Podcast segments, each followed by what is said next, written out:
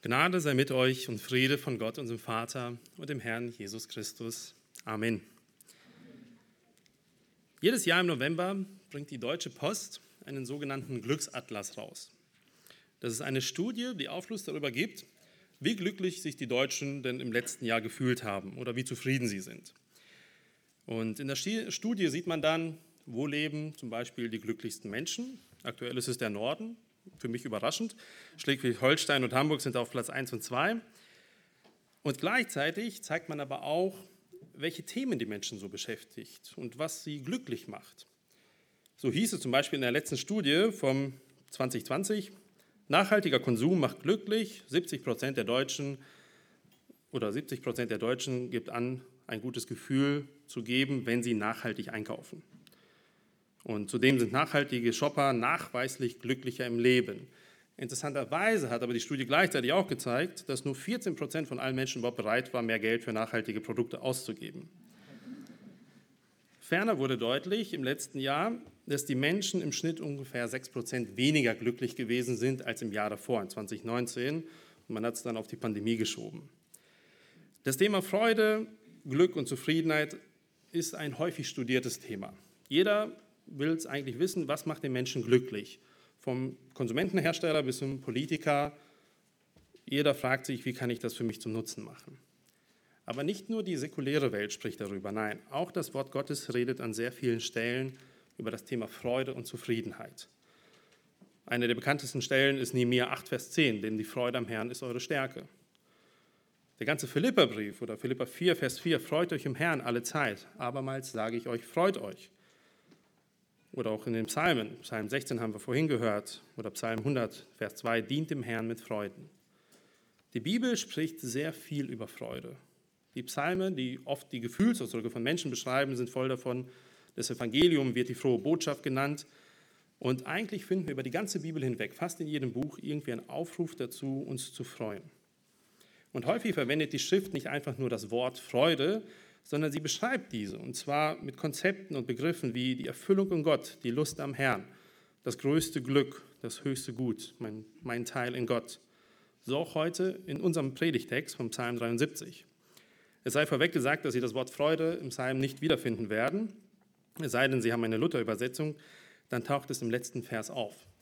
Aber dennoch werden wir hoffentlich sehen, wie das Thema der Freude und Zufriedenheit in Gott sich wie ein roter Faden zum einen durch den Psalm zieht, aber zum anderen den Psalm auch wie eine Klammer umgibt, nämlich der erste Vers und der letzte Vers.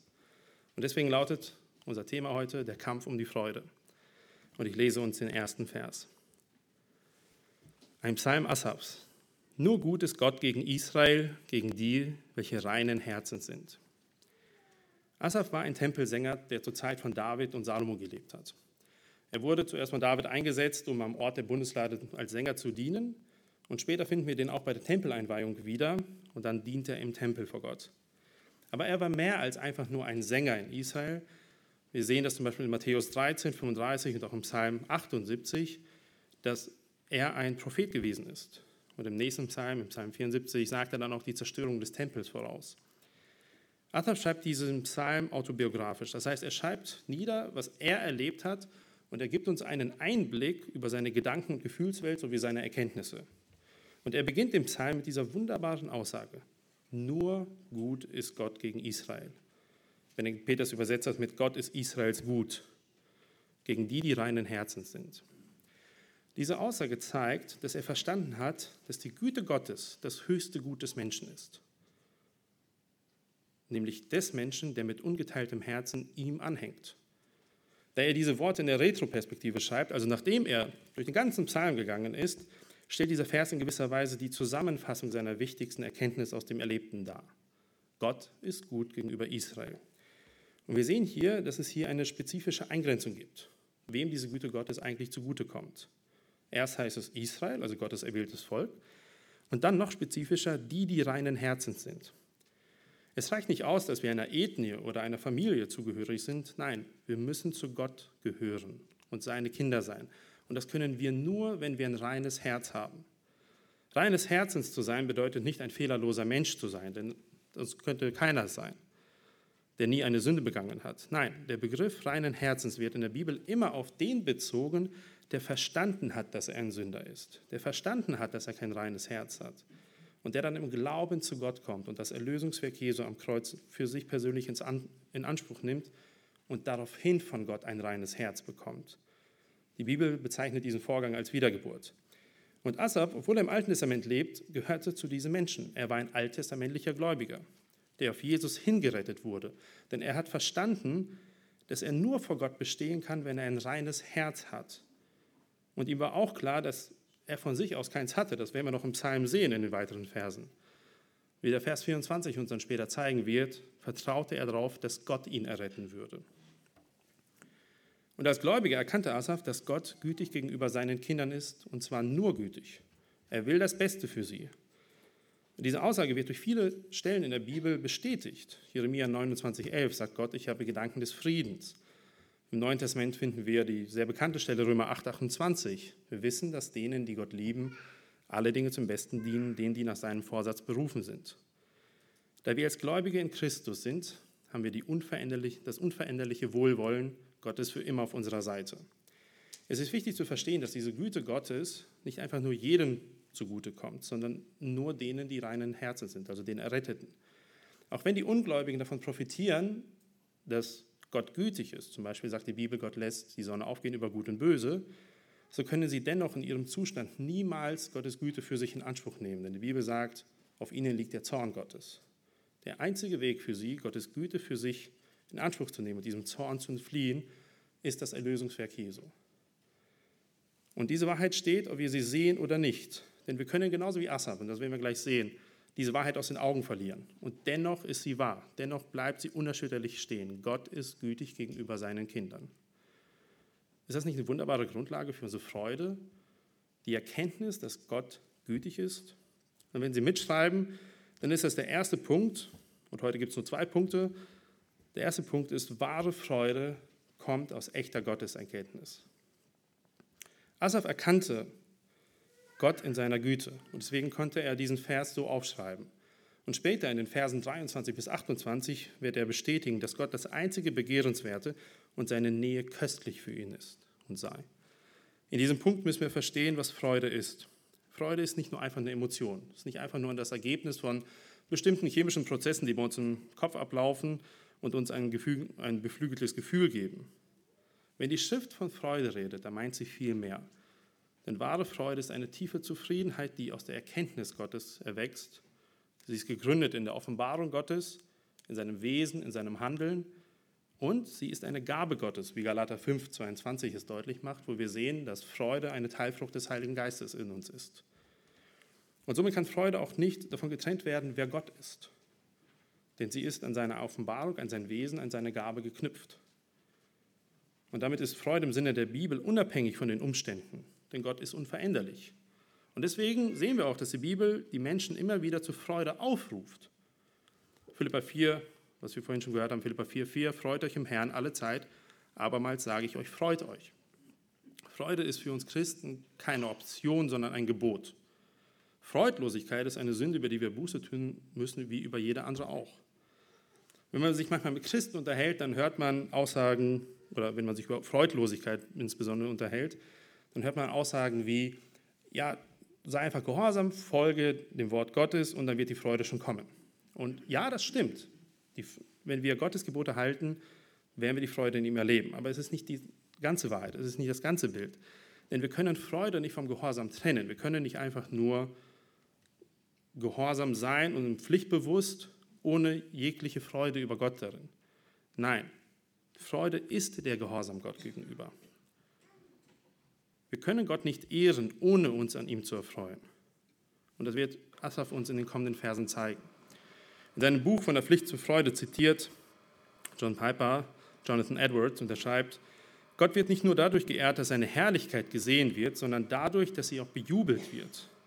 Und Piper schreibt weiter, Gott schuf sie, damit sie in Ewigkeit damit verbringen können, ihn zu ehren, indem sie sich beständig an ihm erfreuen.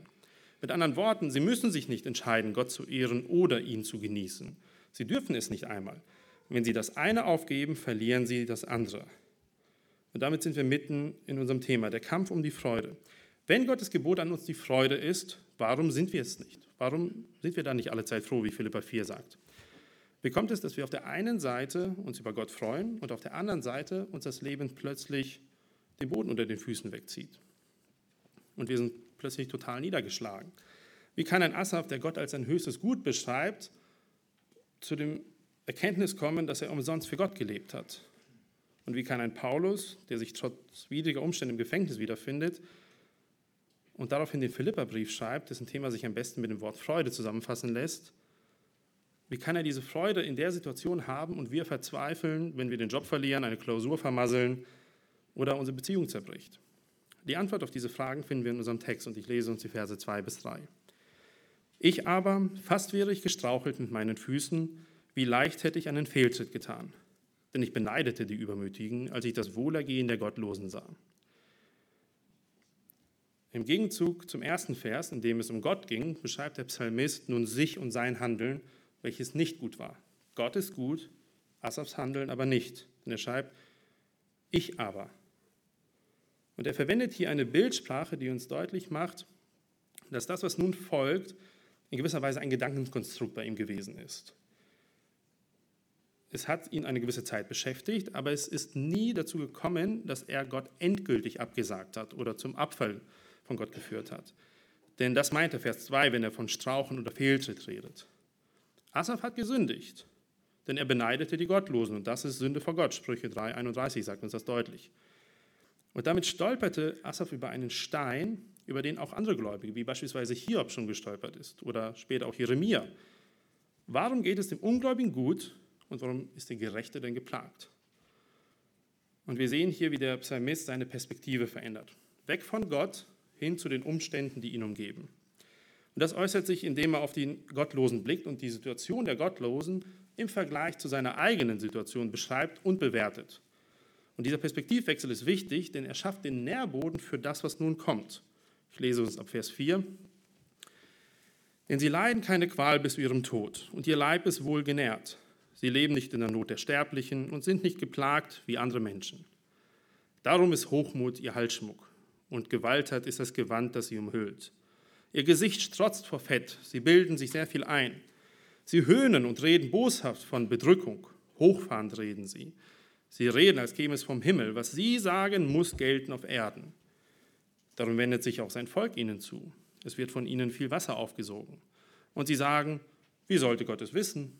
Hat denn der Höchste Kenntnis davon? Siehe, das sind die Gottlosen. Denen geht es immer gut und sie werden reich. Wie wir Menschen immer so sind, beschreiben wir oft einfach nur das, was wir sehen und wahrnehmen. So auch Asaf. Er beschreibt einen äußeren Schein, der ihm irgendwie vor Augen ist. Die Gottlosen. Und schauen wir doch mal an, was genau er sagt. Die Gottlosen haben keine Qual, immer genug Essen, um sich wohl zu ernähren, keine Not im Sterben, keine Not der Sterblichen, keine Plagen. Und zusammenfassend im Vers 12, ihnen geht es immer gut. Dieses Wohlergehen führt dazu, dass sie sich überheben und anfangen, andere zu unterdrücken und damit auch noch prahlen und stolz daherreden. Und trotz all dem bekommen sie auch noch Zulauf vom Volk, welches sich ihnen zuwendet und sie in ihrer scheinbaren Autorität auch noch bestätigt. Nach dem Prinzip, je dreister und überheblicher die Aussagen, desto mehr Beifall bekommen sie. Kommt uns das nicht irgendwie bekannt vor? Ist das nicht auch irgendwie das Bild, welches sich uns auch malt, wenn wir in die Gesellschaft und Politik sehen? Die Mächtigen und Reichen leben und handeln, als gäbe es kein Gott. Sie unterstützen und fordern immer mehr die Zerstörung der Familie und der Schöpfungsordnung. Sie fordern die Ausweitung der Abtreibungsmöglichkeiten und unterdrücken damit die wehrlosesten Personen unserer Gesellschaft. Die Jusos zum Beispiel haben sich vor einiger Zeit für die Abtreibung bis zur Geburt ausgesprochen. Und auch die Reichen und Schönen, wenn wir auf die Schauspieler schauen. Es gab im Jahr 2020 eine Schauspielerin mit Namen Michelle Williams. Sie gewann einen Golden Globe und in ihrer Dankesrede sagte sie dann sinngemäß, ich bin dankbar, in einer Zeit zu leben, in der ich eine Wahl zur Abtreibung hatte, denn sonst wäre dieser Erfolg nicht möglich. Welch ein Spott über das Leben. Und in den letzten zwei Jahren haben wir auch gesehen, wie viele Rechte sich der Staat herausgenommen hat, um unsere Grundrechte einzuschränken. Und da passt Vers 9. Was Sie sagen, muss gelten auf Erden. Und der Gottlose, der bleibt nicht stehen an dieser Stelle. Nein, er geht sogar noch weiter und fragt spöttisch, weiß Gott überhaupt davon? Wenn es ihn denn überhaupt gibt. Vers 11. Die Tatsache, dass scheinbar nichts passiert, was den Gottlosen in seinem Tun aufhalten würde, lässt ihn glauben, dass es Gott gar nicht interessiert. Und aller Wahrscheinlichkeit gibt es ihn überhaupt nicht. Und das sieht Asaph hier. Und er schließt seine Beobachtung mit einer allzusammen Statement ab. Vers 12, siehe, das sind die Gottlosen, denen geht es immer gut und sie werden reich. Diese Aussage zeigt uns, wie der Psalmist die Situation der Gottlosen bewertet hat. Seine Beobachtungen führten zu einer pauschalen Bewertung, die in der Tiefe betrachtet völlig realitätsfremd ist. Sicher, es gibt Menschen, denen geht es scheinbar ziemlich gut. Das sagt aber nichts darüber aus, ob es ihnen tatsächlich immer gut geht. Denn Psalm 90, Vers 10, die Folgen der Sünde sind für alle Menschen Mühsal und Nichtigkeit. Das Leben und Ableben vieler Stars ist hier ein gutes Beispiel. Skandale, Drogensucht, Selbstmorde und Beziehungskrisen dieser Leute zeigen ein ganz anderes Bild als immer gut. Asaf sah den äußeren Schein, aber er übersah völlig die Hoffnungslosigkeit dieser Menschen, in der sie lebten ohne Gott. Wir wissen wenig darüber, welches Leid Asaf selbst erlebt hat und wie intensiv das für ihn gewesen sein muss. Aber wenn wir das hier so lesen und bedenken, dass Asaf das alles in Bezug zu seiner eigenen Situation oder zu der Situation der anderen Heiligen schreibt, so wird deutlich, dass es für ihn eine Zeit der tiefen Niedergeschlagenheit gewesen sein muss. Doch weil Asaf Gott als sein höchstes Gut, sein höchstes Glück aus den Augen verloren hat, kommt er in den folgenden Versen zu einem erschreckenden Schluss. Denn er sagt, Vers 13, ganz umsonst habe ich mein Herz rein erhalten und meine Hände in Unschuld gewaschen, denn ich bin doch den ganzen Tag geplagt worden und meine Züchtigung war jeden Morgen da. Wie wir schon anfangs gesehen haben, verstand Asaf, dass es auf das reine Herz vor Gott ankam. Und das sieht man auch in diesem Vers 13. Er hat sein Herz reingehalten und er ist Gott ernsthaft nachgefolgt. Aber er war von seiner oberflächlichen Bewertung der Umstände so geblendet, dass er wie ein Gottloser anfing zu urteilen, als einer, der keine Gotteserkenntnis hat. Und wenn wir das hier so lesen, so fällt es auf, zu einem schlimmeren Fazit kann ein Christ gar nicht kommen. Seine Umstände oder auch die der Gottlosen wurden plötzlich die Messlatte für Gottes Güte und der Sinn seiner Heiligung. Geht es ihm gut, ist Gott gütig. Geht es ihm schlecht, dann war alles nichts und umsonst. Umsonst habe ich mein Herz reingehalten. Und diese Schlussfolgerung zeigt uns endgültig, was passiert, wenn unser höchstes Gut, wenn also unsere Freude nicht in Gott gegründet, sondern in unseren Umständen gegründet ist. Wir werden anfangen, die Umstände, Gottes Gaben an den Menschen anzubeten anstelle des Gebers.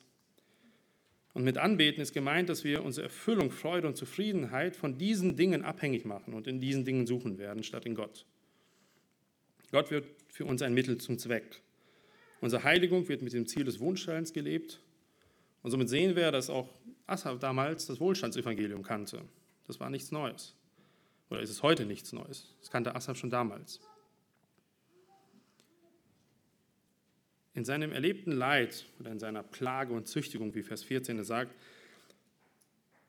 fehlt ihm völlig das Verständnis für Gottes Wege und für den Zweck, den Gott mit ihm verfolgt. Und deswegen kam er zu diesem verheerenden Ergebnis. Wir wissen aus Sprüche 3 und Hebräer 12, dass Gott uns mit dem Ziel züchtigt, um uns zu verändern, um uns im Glauben wachsen zu lassen. Und deswegen sagt Jakobus auch, dass wir uns in jeder Anfechtung freuen sollen, weil es unseren Glauben stärkt. Züchtigung ist Gottes Mittel, um uns in der Heiligung voranzubringen und Christus ähnlicher zu machen. Und ja, sie ist schmerzhaft und oft sehen wir erst im Nachhinein, wie es uns zum Besten gedient hat. Und oberflächlich betrachtet kann das Leben für Gott sehr nachteilig aussehen, besonders aus der Perspektive des Gottlosen. Aber es ist die Natur des Glaubens, die den Gläubigen über, das, über den oberflächlichen Schein hinweg sehen lässt auf Gottes wunderbare Führung und Gottes wunderbare Wege. Deswegen lautet unser zweiter Punkt, wahre Freude ist unabhängig von den Umständen. Asaf, er sah auf seine Umstände und das brachte ihn in diese Krise, in der er jetzt steckt. Weil er seine Freude in Gott von den Umständen abhängig machte, verlor er die Freude. Hätte er auf Gott vertraut, wäre seine Freude geblieben, trotz der widrigen Umstände. Die hätten sich wahrscheinlich nicht verändert und haben sich auch wahrscheinlich nicht verändert. Und das sehen wir in den Versen, die nun folgen. Denn plötzlich hält Asaf inne, plötzlich hält der Psalmist inne und hinterfragt seine eigene Position und seine Schlussfolgerung, zu der er gekommen ist. Und er stellt fest, ich lag falsch. Und das ist eine Gnade Gottes, dass Gott uns nicht in dem sitzen lässt oder uns nicht uns selbst überlässt mit unseren falschen Gedankengängen, zu der jeder von uns neigt, sondern er holt uns da raus. Er überlässt uns nicht selbst, wie er es bei den Gottlosen tut, sondern Gott greift in unser Leben. So auch bei Asaf. Vers 15. Wenn ich gesagt hätte, ich will ebenso reden, siehe, so hätte ich treulos gehandelt am Geschlecht einer Söhne. So sah ich denn nach, um dies zu verstehen, aber es war vergebliche Mühe in meinen Augen. Asaf wird klar, dass er nicht mit der Überzeugung, es sei umsonst Gott zu dienen, vor die Leute im Tempel als Sänger treten kann. Geschweige denn, dass er, diese, geschweige denn, dass er diesen Gedanken vor ihnen auch noch laut aussprechen könnte. Er würde andere in seine eigene Sünde hineinziehen, wenn er seine falsche Schlussfolgerung vor die Menschen bringt. Und er versucht es mit seinem logischen Denken irgendwie zu verstehen. Warum geht es dem Gottlosen gut? Und warum geht es mir schlecht? Doch er kommt zu keiner Antwort. Denn wie wir schon gesehen haben, ist es der Blick des Glaubens, der uns die Augen für Gottes Wahrheit öffnet und uns hilft, unsere Erfahrungen in das Gesamtbild einzuordnen. Asa verzweifelte bis zu dem Zeitpunkt, wo er das einzig Richtige tut. Er geht zu Gott, Vers 17, bis ich in das Heiligtum Gottes ging und auf ihr Ende acht gab. Es ist nicht ganz ersichtlich, was genau hier passiert. Das Heiligtum ist ein Hinweis, dass er an den Ort ging, wo er Gott diente. Das könnte die Bundeslade oder der Ort der Bundeslade gewesen sein oder auch später dann der Tempel. Und er konnte dort entweder die Schriften studiert haben, die, denn damals gab es auch schon Schriften, oder aber er konnte auch eine Offenbarung von Gott bekommen haben an der Stelle. Beides ist denkbar, denn Asaf war ja ein Prophet. Und wir sehen hier nun, wie seine Perspektive sich verändert. Es ist ein zentraler Wendepunkt in diesem Psalm. Asaf flieht zu Gott. Und Benedikt Peters, er nennt das, er sagt, es ist keine Realitätsflucht, sondern eine Flucht in die Realität, nämlich die Realität Gottes. Bis jetzt hatte Asaf alles nur aus seiner eigenen Perspektive gesehen. Und wie wir festgestellt haben, kam er zu komplett falschen Schlussfolgerungen. Doch jetzt beginnt er alles aus der Perspektive Gottes zu sehen. Und Benedikt Peter schreibt weiter zu diesen Versen. Wir urteilen erst dann recht, wenn wir von Gott her und auf Gott zudenken. Erst wenn wir Freude oder Kummer an Gott binden, bekommt Freude und Kummer ihre rechte Bedeutung und das ihnen zustehende Gewicht. In das Heiligtum Gottes zu gehen bedeutet für uns heute das Wort Gottes, zur Bibel zu gehen die Bibel als Gottes offenbartes Wort zu studieren und die Realität aus seiner Perspektive zu deuten. Dann sind wir in der Lage, Gott anzubeten, egal was die Umstände um uns herum sind. Wenn wir uns in der Situation von Enttäuschung oder Niedergeschlagenheit wiederfinden, dann besteht die Lösung nicht daraus, wie manche sagen, tu dir etwas Gutes oder dem Gedanken, hey, das wird schon, sondern die Lösung ist die Flucht in die Anbetung Gottes und Gottes Gegenwart, nämlich in sein Wort, in das Studium seines Wortes. Im Heiligtum sieht Asa, was wirklich die Situation der Gottlosen ist. Er bekommt den Einblick hinter den Vorhang, hinter den Schein von Reichtum, Glück, Sorglosigkeit. Und ihnen geht es immer gut. Von diesem Schein hat er sich ja vorher so blenden lassen und jetzt hat er die Möglichkeit, einmal dahinter zu sehen. Vers 18. Für wahr, du stellst sie auf schlüpfrigen Boden, du lässt sie fallen, dass sie in Trümmern sinken. Wie sind sie so plötzlich verwüstet worden? Sie sind untergegangen und haben ein Ende mit Schrecken genommen. Wie man einen Traum nach dem Erwachen verschmäht, so wirst du, o oh Herr, wenn du dich auch machst, ihr Bild verschmähen. Das scheinbare Glück der Gottlosen ist ein Kartenhaus und steht auf sehr wackeligen Beinen oder wie Asaf hier es beschreibt, schlüpfrigen Boden. Und es ist von jetzt auf gleich weg. Das Interessante ist, dass Asaf hier sieht, Gott stellt sie auf diesen Ort. Das heißt, der Wohlstand der Gottlosen und alles das, was sie erleben, ist nicht einfach zufällig. Nein, Gott hat sie dorthin gestellt. Es ist von Gott so gewollt. Aber nicht nur das, sondern auch ihr Untergang ist von Gott geführt. Asaf sieht, dass der Weg der Gottlosen ein Weg des Verderbens ist. Sie sind eine reiche, feiernde Gesellschaft auf einem untergehenden Schiff. Sie wissen es nur nicht. Und er versteht, dass es nichts, nichts Beneidenwertes ist, so zu leben. Denn die Menschen leben ohne Hoffnung, sondern nur mit einem ständigen Haschen nach Wind, wie Salomo das später in den Predigern schreibt. Ohne Gott ist alles nichtig. Ihr Ende ist plötzlich und furchtbar, in Hebräer 10, 31 sagt, es ist schrecklich, in die Hände eines lebendigen Gottes zu fallen. Welcher Gegensatz zu seiner eigenen verblendeten Beobachtung. Der Blick hinter die Kulissen ist aber nicht das, was ihn tröstet, nach dem Motto, mir geht zwar schlecht, aber eines Tages, eines Tages erwischt es euch auch und spätestens im Tod bekommt ihr auch euer Fett ab. Nein, sein Trost findet der Psalmist bei Gott. Trost und Freude finden wir nicht in der Tatsache, dass es anderen auch schlecht geht oder dass andere auch leiden. Nein, sondern in der Nähe zu Gott, in der Erkenntnis, dass sein Ratschluss den Gerechten durch Leid und Freude in die Herrlichkeit bringt. Im Lichte Gottes sieht Asaf aber nicht nur die Gottlosen, sondern auch seine eigene Situation vor Gott, seine eigene Auflehnung und wohin sie geführt hat. Und er tut Buße und er erkennt, dass er mit seinem Willen und mit seinem Verstand gegen Gott sich aufgelehnt hat. Er erlebt einen Sinneswandel, indem er sich mit den Augen Gottes selbst sieht. Und dieses Konzept finden wir immer wieder in der Bibel. Der Sinneswandel, der zur Umkehr führt. Und die Bibel beschreibt das immer mit dem Wort Buße. Buße heißt, dass wir verstehen, dass wir falsch liegen, dass wir erkennen, dass Gottes Urteil über uns richtig ist und daraufhin umkehren, eine 180-Grad-Wende machen. Ich lese uns Vers 21 und 22. Als mein Herz verbittert war und ich in meinen Nieren das Stechen fühlte, da war ich töricht und verstand nichts. Ich verhielt mich wie ein Tier gegen dich. Asaf sah ein, dass er mit seinem Denken und mit seiner Logik nicht weit gekommen ist. Denn er war verbittert, er lehnte sich gegen Gott auf und wie wir in Vers 16 gesehen haben, ist er letztlich in einer Sackgasse gelandet. Wenn wir uns gegen Gott und seinen Willen auflehnen, dann verstehen wir Gottes Handeln nicht. Dann ist es uns nicht möglich, diesen Blick des Glaubens zu haben. Wir sind buchstäblich, so wie Asaf das sagt, dumm wie ein Tier. Aber glücklicherweise blieb er nicht in diesem Zustand. In den folgenden Versen beschreibt er nun, wie er zu dieser wunderbaren Erkenntnis, die wir in Vers 1 gesehen haben, gekommen ist. Nämlich durch wiederum einen Perspektivwechsel. Seine Perspektive richtet sich jetzt nun nicht mehr auf seine Umstände, sondern auf Gott und sein Handeln. Da, wo er vorher sein eigenes Leid und das Wohlergehen der Gottlosen gesehen hat, sieht er nun Gottes Wirken. Und in den Versen 23 bis 28 sehen wir nun, wie Gott ihm Sicherheit, Führung, Erlösung und in diesem die größte Erfüllung und Freude schenkt. Und das alles, obwohl sich seine eigenen Umstände nicht verändert haben.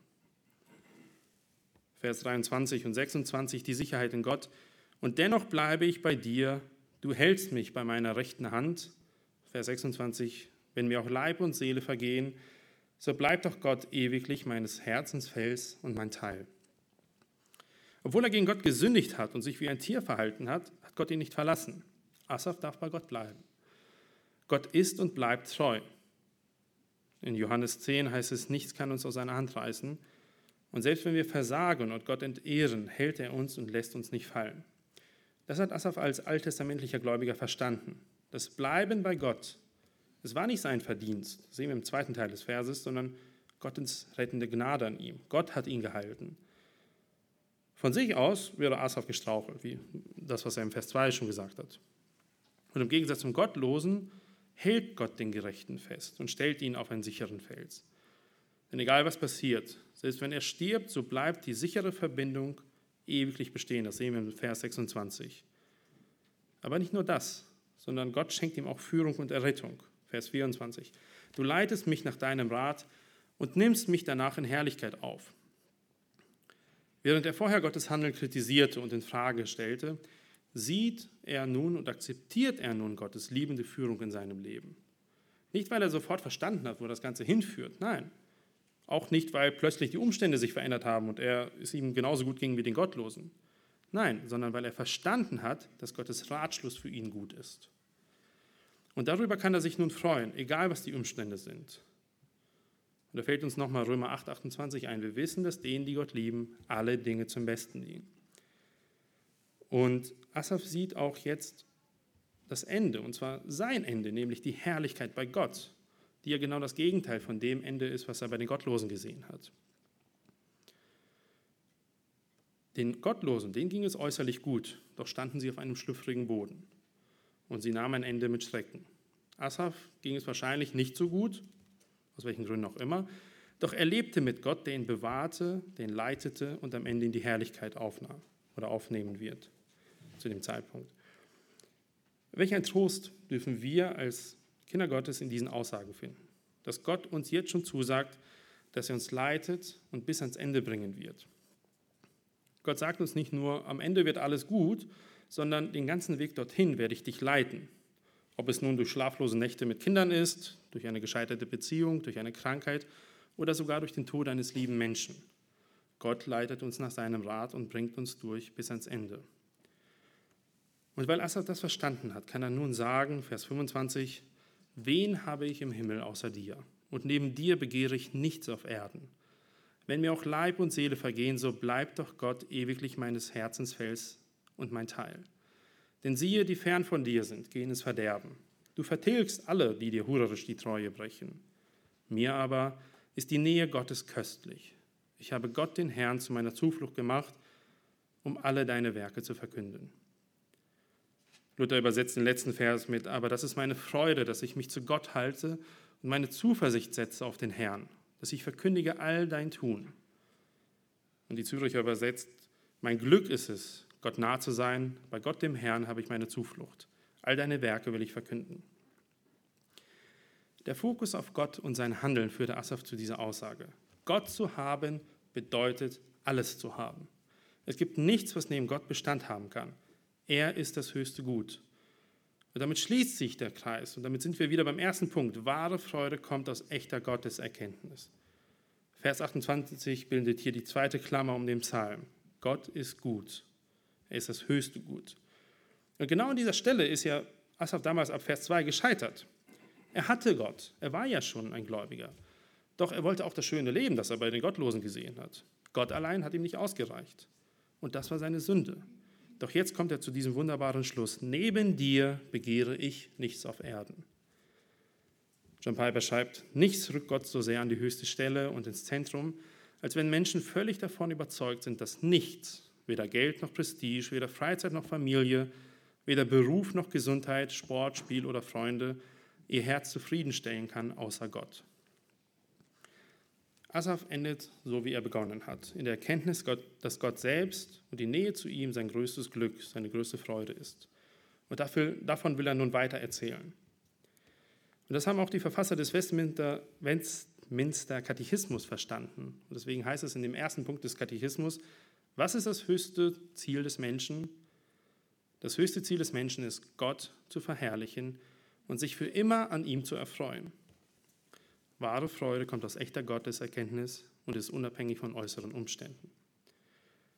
Ich hoffe, uns ist an dem Beispiel von Asaf klar geworden, worin der Kampf um die Freude besteht. Nämlich in der Frage, suche ich meine Freude und Erfüllung in den Umständen, welche immer es auch sein mögen, Geld, Gesundheit, Prestige, Macht, oder bin ich Gott gehorsam und gründe meine Freude in ihm, in dem, was er ist und was er tut. Johannes 15, 11 sagt Jesus, das habe ich euch gesagt, auf dass meine Freude in euch sei und eure Freude vollkommen werde. Gott möchte uns vollkommene Freude schenken. Ich möchte schließen mit der Geschichte des New Yorker Anwalts Horatio Spafford, der sich in einer ähnlichen Situation wie Asaf wiederfand. 1871 investierte er viel Geld in Immobilien in Chicago und noch nicht mal ein Jahr später, ein halbes Jahr später, zerstörte ein großes Feuer einen Großteil von Chicago und auch einen Großteil seines Invests. Zwei Jahre später plante er einen Familienurlaub nach England, wo er damals seinen Freund, den bekannten Prediger Moody, besuchen würde. Und in letzter Minute wird Horatio verhindert und er schickt seine Frau mit vier Töchtern vor. Sie besteigen das Schiff, die Ville du Havre, einen Ozeandampfer. Und am 22. November 1973 gibt es einen Unfall auf hoher See. Und es sterben 226 Menschen und darunter auch alle vier Töchter von Horatio und Anna Spafford. Die jüngste war gerade 18 Monate alt. Als Anna in England ankommt, schickt sie ein Telegramm nach Amerika zu ihrem Mann, welcher aus zwei Worten besteht. Allein gerettet. Horatio reist daraufhin nach England und sein Schiff hält an der Stelle, wo das Unglück zuvor passiert ist. Und er setzt sich hin und er schreibt die Worte nieder, die wir heute unter dem Lied kennen, wenn Friede mit Gott. Wie Asaf fand er sich in einer Lage der Trauer und Niedergeschlagenheit wieder. Doch Gott gab auch ihm die Kraft, auf ihn zu blicken, auf Gott und seine Freude in ihm zu finden und seine Erfüllung. Und so schreibt er die Worte, wenn Friede mit Gott meine Seele durchdringt, ob Stürme auch drohen von fern, mein Herz im Glauben doch alle Zeit singt, Mir ist wohl, mir ist wohl in dem Herrn. Wenn Satan mir nachstellt und Bange mir macht, so leuchtet dies Wort mir als Stern. Mein Jesus hat alles für mich schon vollbracht. Ich bin rein durch das Blut meines Herrn. Und wir wollen das Lied jetzt zusammen singen. Amen.